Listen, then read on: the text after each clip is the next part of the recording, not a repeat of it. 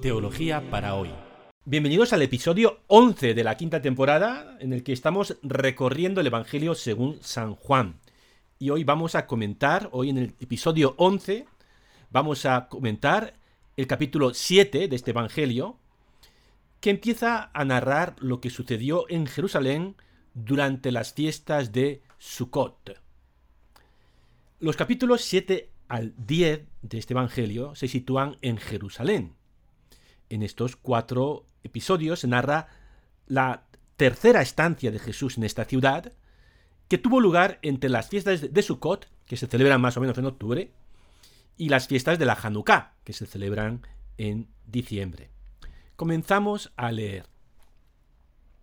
Después de estas cosas, recorría Jesús Galilea, pues no quería andar por Judea porque los judíos trataban de matarlo. Se acercaba allí la fiesta judía de las tiendas. Le decían sus hermanos, Sal de aquí y marcha a Judea para que también tus discípulos vean las obras que haces, pues nadie obra nada en secreto, sino que busca estar a la luz pública. Si haces estas cosas, manifiéstate al mundo y es que tampoco sus hermanos creían en él. Jesús les dice, Mi tiempo no ha llegado todavía, el vuestro está siempre dispuesto. El mundo no puede odiaros a vosotros. A mí sí me odia, porque doy testimonio contra él de que sus obras son malas. Subid vosotros a la fiesta. Yo no subo a esta fiesta porque mi tiempo no se ha cumplido todavía. Después de decir estas cosas, permaneció en Galilea. Cierro la cita.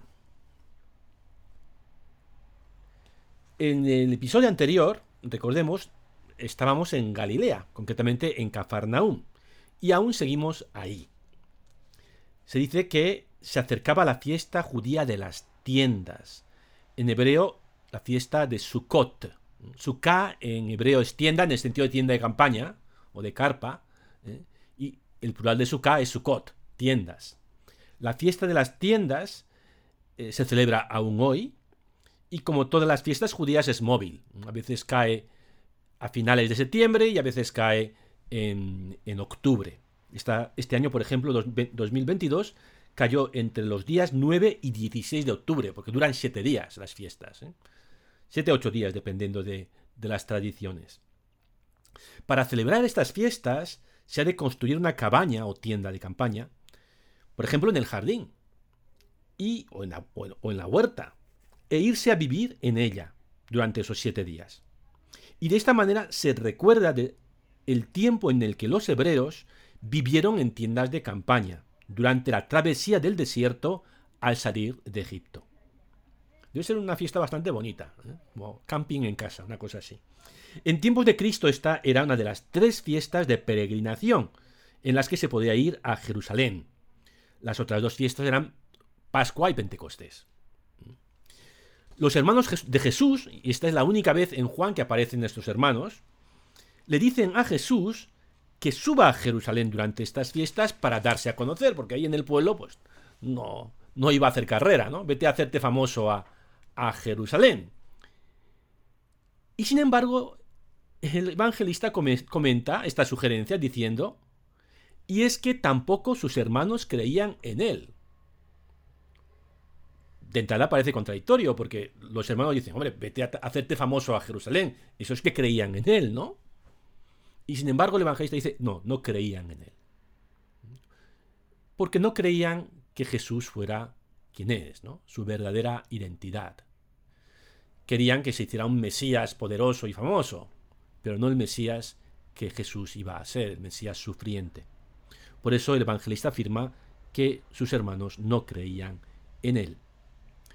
Y Jesús se niega de entrada a subir a Jerusalén, pero vamos a ver lo que pasa a continuación. Leemos. Una vez que sus hermanos se hubieron marchado a la fiesta, entonces subió él también no abiertamente, sino a escondidas. Los judíos no lo buscaban en la fiesta y decían, ¿dónde está? Y había muchos comentarios acerca de él entre las turbas. Unos decían, es bueno, otros decían, no, sino que engaña a la gente. Pero nadie hablaba de él en público por miedo a los judíos. Cierro la cita. Jesús sube de todos modos a Jerusalén, que había dicho que no. Pero no como sus hermanos querían, sino de manera oculta. Y no con ellos, sino a su propio ritmo. Jesús está en Jerusalén, pero no está públicamente, y esta presencia barra ausencia suscita rumores entre la gente que tiene distintas opiniones sobre Jesús, si es una buena persona, si es un buen, si es un verdadero profeta o no. Sigamos leyendo. A mitad de la fiesta subió Jesús al templo y se puso a enseñar. Los judíos preguntaban extrañados, ¿Cómo es este tan instruido si no ha estudiado? Jesús entonces les contestó, Mi doctrina no es mía, sino del que me ha enviado. El que esté dispuesto a hacer la voluntad de Dios podrá apreciar si mi doctrina viene de Dios o si hablo en mi nombre. Quien habla en su propio nombre busca su propia gloria. En cambio, el que busca la gloria del que lo ha enviado, ese es veraz, y en él no hay injusticia. Cierro comillas.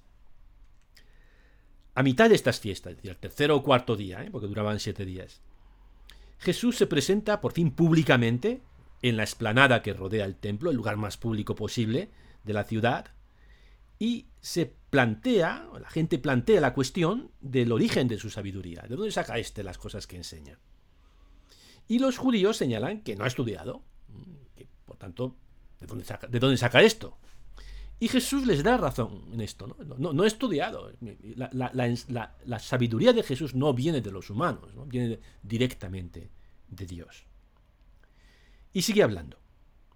¿Acaso no os dio Moisés la ley y ninguno de vosotros cumple la ley? ¿Por qué queréis matarme? Respondió la gente. Tienes un demonio. ¿Quién quiere matarte? O sea que Jesús acusa a sus oponentes de incumplir la ley, ciertamente. Si querían matarle, eso está claramente contra el quinto mandamiento, ¿no? Sigue hablando Jesús. Jesús les contestó, He hecho una obra y todos os admiráis. Por ello Moisés os dio la circuncisión, aunque no es de Moisés, sino de los patriarcas, y vosotros circuncidáis a un hombre en sábado. Si un hombre recibe la circuncisión en sábado para que no se quebrante la ley de Moisés, ¿por qué os enojáis contra mí porque he curado en sábado a un hombre enteramente. No juzguéis según apariencia, sino juzgad según un juicio justo. Cierro la cita.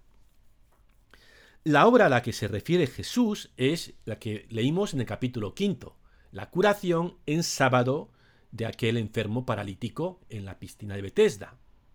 Y los judíos a partir de ahí quieren matarle porque había incumplido la ley del sábado, haciéndole, diciéndole a este hombre, toma tu camilla y echa a andar, ¿no? Algo prohibido en sábado.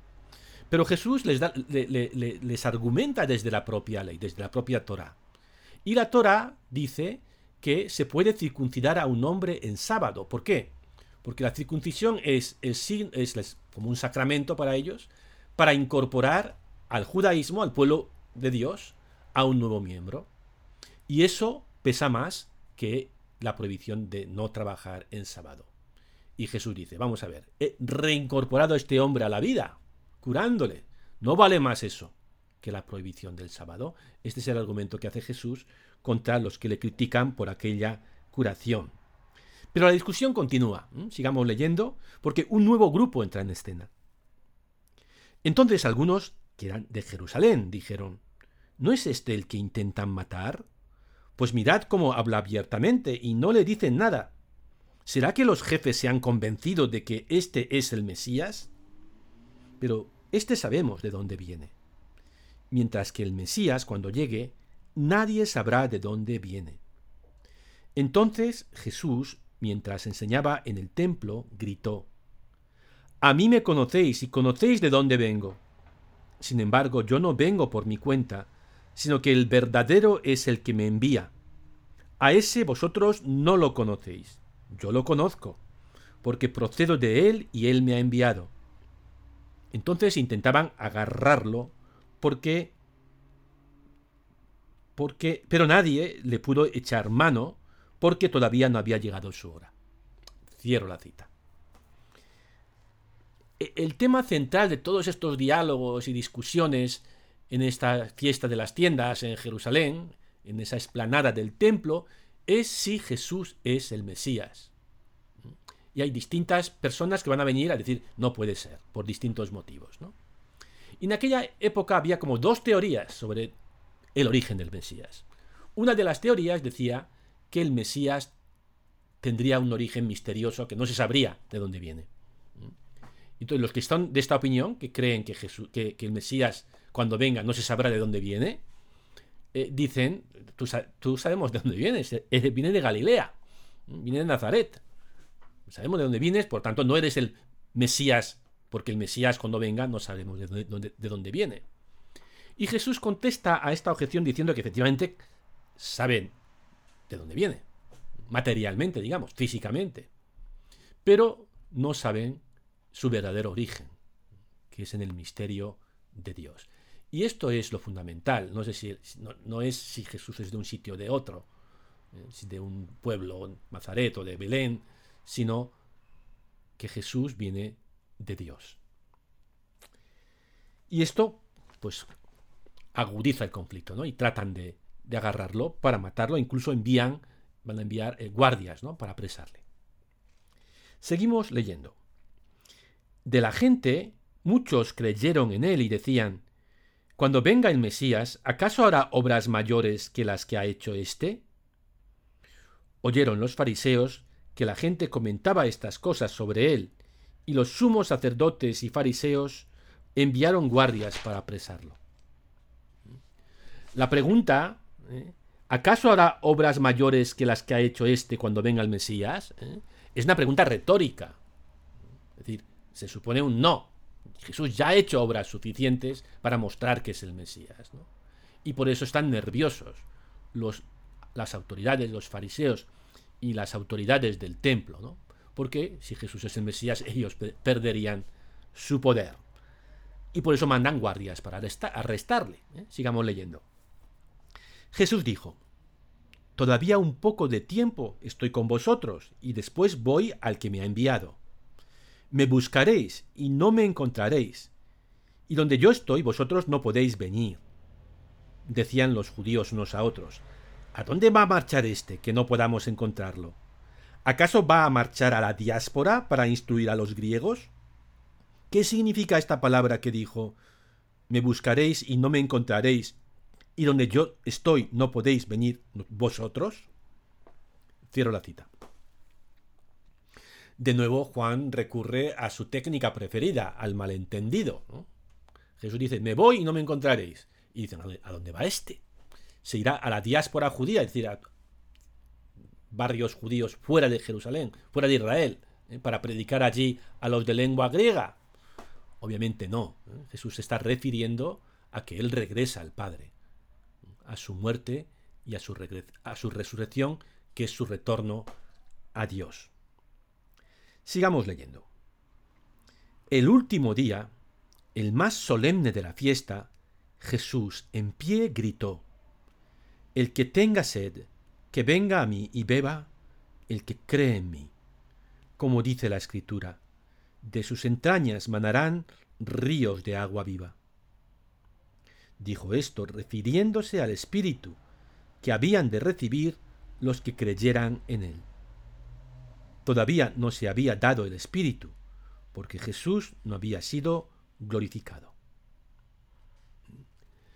Cierro la cita. En el último día de las fiestas de Sukkot, los sacerdotes del templo, acompañados por los peregrinos, iban a la fuente de Siloé, que es una fuente dentro de la ciudad, para recoger agua de allí, de, de esa fuente, y marchar en procesión hasta el templo y se derramaba ritualmente ese agua sobre el altar de los sacrificios, como una ofrenda a Dios. Y Jesús, en ese contexto de ese ritual, dice, el que tenga sed, que venga a mí y beba. Y recuerda lo que dice la escritura, de sus entrañas manarán ríos de agua viva. algo que ya había dicho a la samaritana, si os acordáis, ¿no? De él brota este agua que da la vida eterna. Vamos con el último párrafo de este capítulo. Algunos de entre la gente que habían oído los discursos de Jesús decían, Este es de verdad el profeta. Otros decían, Este es el Mesías.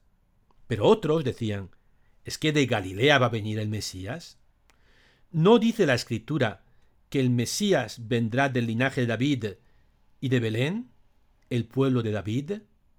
Y así surgió entre la gente una discordia por su causa. Algunos querían prenderlo, pero nadie le puso la mano encima. Cierro comillas. Me corrijo, no es el último párrafo, es el penúltimo párrafo, ¿de acuerdo? Y aquí Jesús se eh, confronta con la otra teoría que había sobre el origen del Mesías en aquella época, y es que el Mesías nacería del linaje de David en el pueblo de Belén, que está a unos 7 kilómetros de Jerusalén. Y vuelve más o menos a decirle lo mismo, que, lo de menos es, es un sitio u otro, que lo importante es que Él viene de Dios. Bien, los comentaristas del Evangelio, yo uso fundamentalmente dos, uso fundamentalmente Zumstein, que está muy bien, y, y Zumstein dice que el evangelista Juan ignora la tradición transmitida por Mateo y Lucas de que Jesús había nacido efectivamente en Belén, de la familia de David. ¿Mm? Cuando eh, esta gente dice, es que de Galilea va a venir el Mesías, ¿no dice la escritura que el Mesías vendrá del linaje de David y de Belén, el pueblo de David? Jesús no contesta a eso. No contesta a eso por lo que ya os dije, porque es irrelevante. ¿Sabía el evangelista que Jesús efectivamente había nacido en Belén, como saben Mateo y Lucas? Zumstein cree que no. Sin embargo, Raymond Brown, que fue probablemente el más grande exegeta católico del siglo XX, uno de los más grandes, ciertamente el más grande en Estados Unidos, eh, piensa que sí lo sabía. Que esto aquí hay una, como una ironía, ¿no? es, que, es, que, tiene que venir de Belén. Claro que viene de Belén. Pero los comentaristas, ya os digo, están divididos. Mi opinión es que Juan sí lo sabe y que está aquí haciendo una ironía. Bien, tampoco tiene tanta relevancia, como os dije, porque lo importante no es si viene de Belén o de Nazaret, sino que viene de Dios. Ahora sí vamos con el último párrafo de este capítulo. Los guardias del templo acudieron a los sumos sacerdotes y fariseos, y éstos les dijeron, ¿por qué no lo habéis traído? Los guardias respondieron, Jamás ha hablado nadie como este hombre. Los fariseos les, replicaron, ¿también vosotros os habéis dejado embaucar? ¿Hay algún jefe o fariseo que haya creído en él? Esa gente que no entiende de la ley son unos malditos. Nicodemo, el que había ido en otro tiempo a visitarlo y que era fariseo, les dijo, ¿Acaso nuestra ley permite juzgar a nadie sin escucharlo primero y averiguar lo que ha hecho? Ellos le replicaron, ¿también tú eres Galileo? Estudia y verás que de Galilea no salen profetas. Cierro la cita y terminamos, hemos terminado de leer este capítulo séptimo. los sumos sacerdotes y fariseos habían mandado guardias para arrestar a Jesús, pero estos regresan con las manos vacías impresionados por las palabras de Jesús, incumplieron la orden de arrestarle. Las autoridades atribuyen a que estos guardias son unos la credulidad de estos guardias a su ignorancia. Pobre gente, ¿no? Estos guardias que, sabrán. Ningún jefe, ningún fariseo ha creído en Jesús. A continuación, el evangelista dice, ah, Nicodemo, que era fariseo y era un hombre importante, en la sociedad judía y que fue a visitarlo de noche, recordemos el capítulo tercero, sí, no cree todavía, ¿eh? pero sí se, hace, se hace preguntas, ¿no? Y sí, como que representa el judaísmo honesto. Que se hace preguntas ante Jesús. Y dice, bueno, es que la ley no permite juzgar a nadie sin haberlo escuchado. Esto hay que escucharlo por lo menos. Dice, interviene Nicodemo para decir esto y, la, y los otros fariseos y, autoridades pues se le echan encima, ¿no? Y le toman por tonto. ¿Eres tú Galileo? Le dice. Bueno, este encuentro de Jesús con sus oponentes en, durante las fiestas de Sukkot en realidad va a continuar. ¿eh? Aunque la semana que viene hablaremos de un episodio que interrumpe esta escena y que es muy importante. Pero bueno, eso, de eso hablaremos la semana que viene, que por cierto será la última semana, el último encuentro antes del descanso navideño. Os dejo con la pregunta. ¿Qué implicaciones tiene en tu vida reconocer que Jesús viene de Dios? Hasta la semana que viene, que tengáis unos días estupendos de Adviento.